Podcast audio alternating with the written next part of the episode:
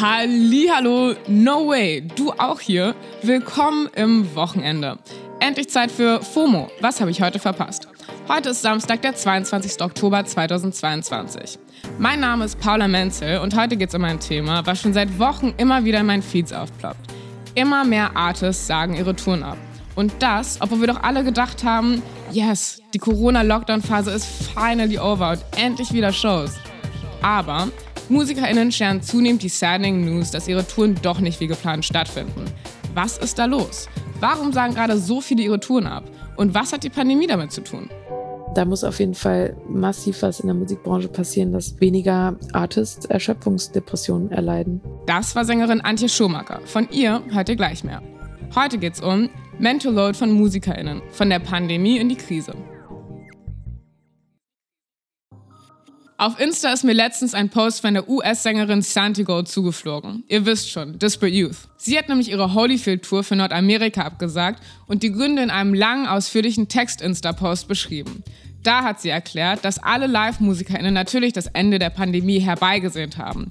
Aber seitdem Touren wieder möglich sind, kamen ganz neue Probleme dazu. Die Inflation, hohe Gaspreise, höhere Hotelkosten, Kosten für den Tourbus, die Flugpreise sind explodiert und, und, und. Santiago schreibt, dass die Pandemie eh schon schwer genug war, sei es physisch, psychisch oder emotional, um jetzt wieder voll durchzustarten. Und damit hat sie einen Nerv getroffen. In den Comments haben sich einige Artists verstanden gefühlt. Zum Beispiel Licky Lee hat kommentiert, I feel you and I feel exactly the same.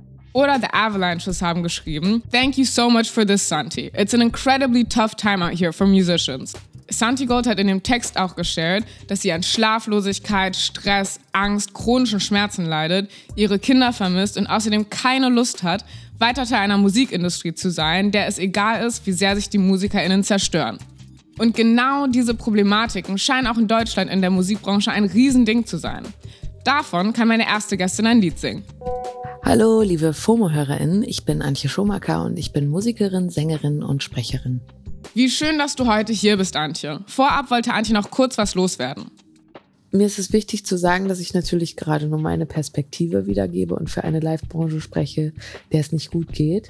Aber ich weiß auch, dass es natürlich anderen Menschen auch nicht gut geht und noch viel schlechter geht als mir. Danke, dass du deine Perspektive mit uns teilst. Du hast ja Anfang Oktober deine Tour abgesagt, auch mit einem sehr ehrlichen Instagram-Post. Wie war das für dich? Die Tour abzusagen ist mir unfassbar schwer gefallen. Ich, für mich ist Live-Spielen einfach das Wichtigste und ich habe sehr viele Gespräche geführt und sehr oft hin und her überlegt und dann musste ich mich aber dafür entscheiden, das zu tun und ähm, auch der Absage-Post. Ich habe eine Woche lang hin und her geschrieben mit meinem Booker. Wir haben Sätze gestrichen, wieder hingeschrieben und irgendwann habe ich es dann einfach abgeschickt. Und ähm, ja, das war herzzerreißend für mich auf jeden Fall. In der Caption hat Antje geschrieben, dass sie die genauen Gründe nicht nennen wolle, um sich und ihr Umfeld zu schützen. Sie hat geschrieben, viele andere KünstlerInnen sagen gerade ihre Touren und Konzerte aus gesundheitlichen, also physisch oder auch psychisch, strukturellen oder finanziellen Gründen ab. Bei mir sieht es ähnlich aus. Und damit macht sie einen wichtigen Punkt. Man liest immer mehr solche Absagen auf den Socials. Auch zum Beispiel die deutsche Indie-Pop-Band Giant Rooks hat Ende August mehrere Konzerte abgesagt. In den Kommentaren gab es viel Support von den Fans, aber nicht alle Fans zeigen immer so viel Verständnis. Wie war das bei dir, Antje? Wie haben deine Fans bei dir reagiert? Ich habe sehr viele nette Kommentare und sehr viel Verständnis bekommen, aber einigen Menschen war mein Absagegrund nicht ausreichend. Äh, ich hatte geschrieben, dass ich ein Jahr lang keine Musik released habe und jetzt erstmal neue Musik machen möchte. Und wenn man nämlich ein Jahr lang keine Musik release, dann hat das natürlich auch Konsequenzen für so eine Tour. Und die Gründe, warum ich das nicht konnte, die habe ich nicht geteilt, weil ich das nicht kann und weil ich das auch nicht möchte. Und ich finde, ähm, man kann jedem Menschen, ja, auch erlauben, mal etwas nicht öffentlich zu machen.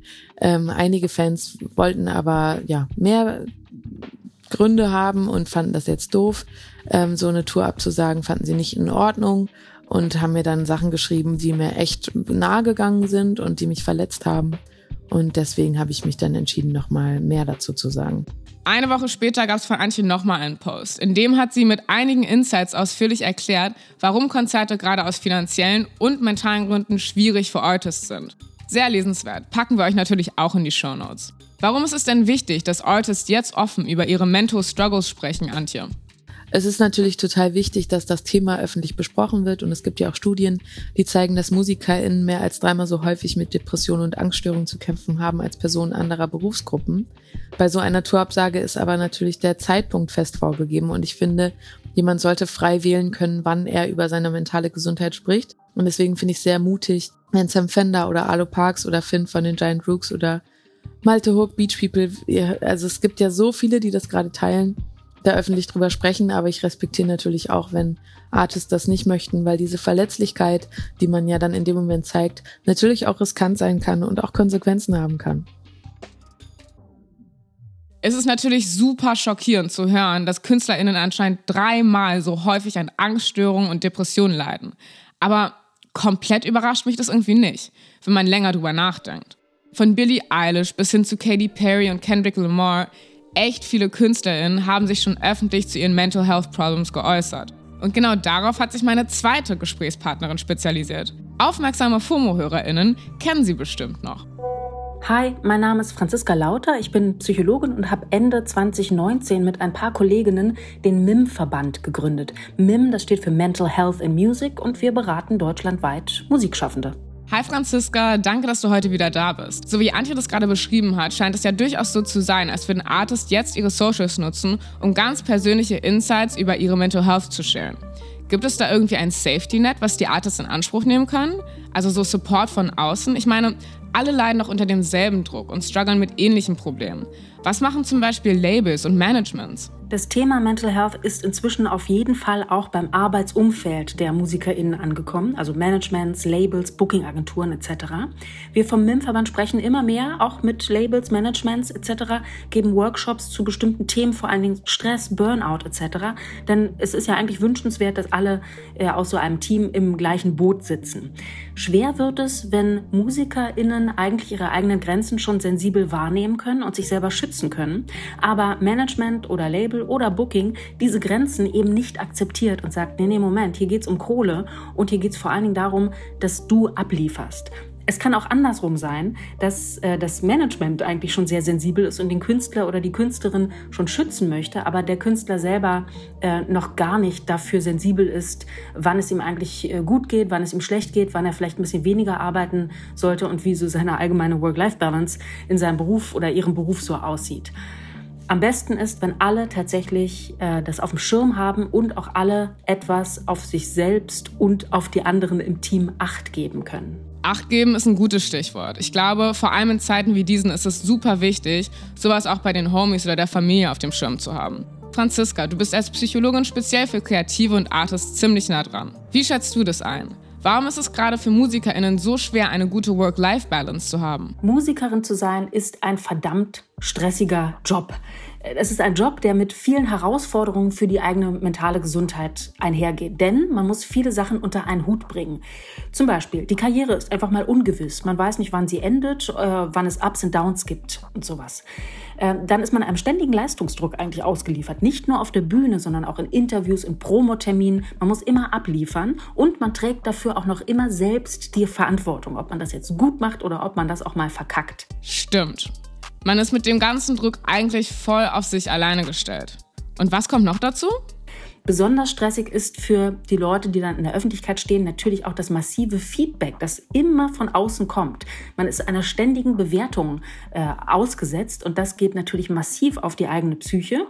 Und viele Musiker und Musikerinnen berichten selbst, dass der Druck, ständige Präsenz zu zeigen auf Social Media, ihnen sehr stark zusetzt. Denn sie sind ja nicht nur Musikschaffende, sondern eben auch Content Creator. Und sobald man damit aufhört, äh, ja, spült der äh, Algorithmus einen von der Tischkante und man fällt irgendwie zurück oder fällt irgendwie runter. Und das ist auch sehr, sehr anstrengend.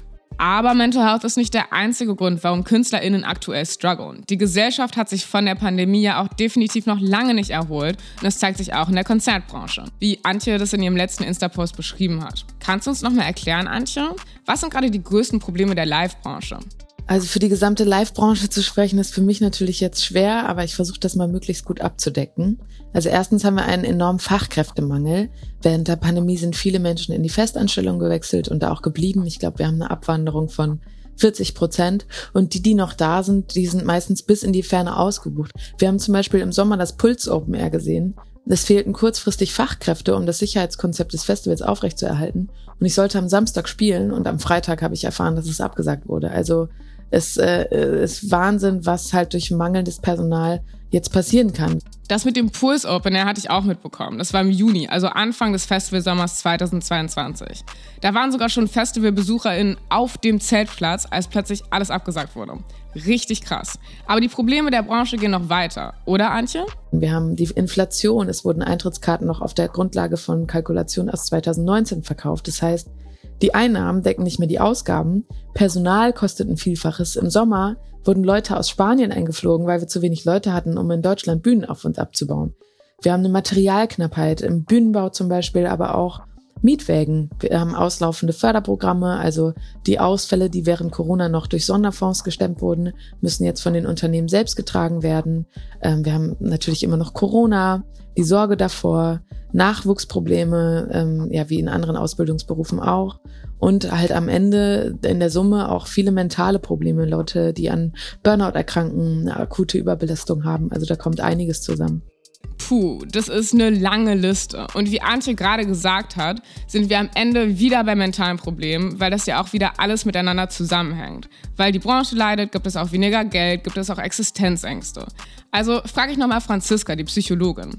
Wie wirkt sich denn gerade diese Existenzangst auf MusikerInnen aus? Existenzängste sind wahnsinnig verbreitet unter MusikerInnen. Es gibt eine Studie, die heißt The 73% Report. 73% deshalb, weil genau so viele MusikerInnen angegeben haben, schon mal mit ihrer mentalen Gesundheit Probleme gehabt zu haben. 73% ist sehr, sehr viel.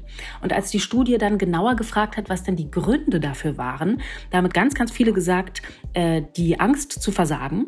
Äh, der zweithäufigste Grund war die finanzielle Ungewissheit und der dritthäufigste häufigste Grund war der, äh, der Druck, ständig erfolgreich sein zu müssen. Denn sonst verliert man ja seinen Job. Wir haben ja viel über all die Probleme der Branche gesprochen und wie groß der Druck auf die MusikerInnen ist. So will ich die Folge aber nicht beenden. Man muss doch irgendwas tun können. Antje, was kann ich denn jetzt als Konzertfan tun, um meine Lieblingsartists zu supporten?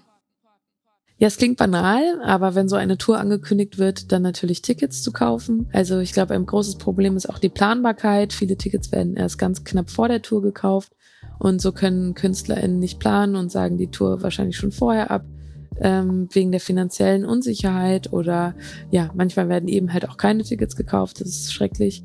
Ähm, man kann durch Merch natürlich auch Artists unterstützen, aber auch auf Social Media interagieren, auf Spotify oder irgendeinen anderen Streamingdienst folgen ähm, und auch ja kommentieren, irgendwie bei den KünstlerInnen bleiben. Denn wir sind immer noch da und wir sind immer noch für die Fans da. Und bitte seid auch für uns da, ähm, damit wir auch weitermachen können und ähm, ja, bei der Musik bleiben können. Irgendwie bei den KünstlerInnen bleiben. Ja, ich finde, das hört sich auf jeden Fall machbar an. Support ist kein Mord und ich glaube, alle Artists haben es verdient, während so einer harten Zeit Beistand zu bekommen. Klar, man muss natürlich auch schauen, ob man sich wirklich jedes Ticket leisten kann, was man gern hätte. Die Inflation trifft uns alle hart.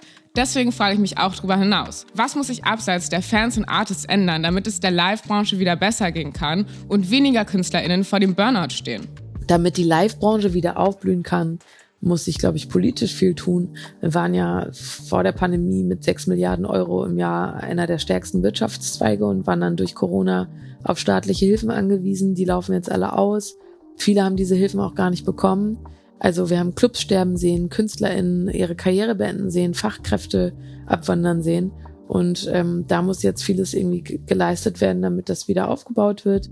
Ähm, und ich habe auch das Gefühl, dass Live-Musik und Musik an sich als etwas so Selbstverständliches wahrgenommen wird, dass sie an Wert verliert. Und Künstler und Künstlerinnen stehen jetzt gerade unter so einem enormen Druck, alles wieder so abzurufen, auf der Bühne zu stehen, aber auch auf Social Media enorm viel zu leisten, auf TikTok, äh, Social, äh, Instagram, Content zu kreieren. Das ist auch sehr viel Arbeit. Das soll immer so locker flockig dahingeschnipselt kommen.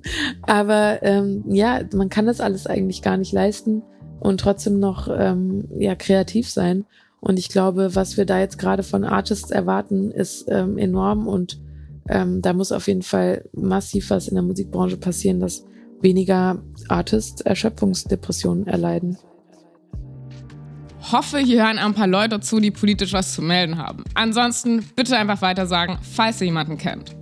Halten wir also fest, es gibt gerade eine echt fiese Mischung an Faktoren, die der Live-Branche und den Artists das Leben schwer machen. Aber vielleicht auch eine kleine Good News. Es gibt ein paar Lösungsansätze.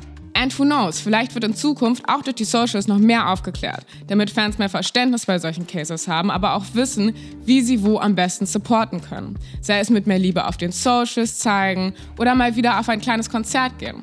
Eins ist klar, es gibt viel Bedarf nach Unterstützung und das sollten wir unseren Lieblingsartists auch geben, wenn wir können.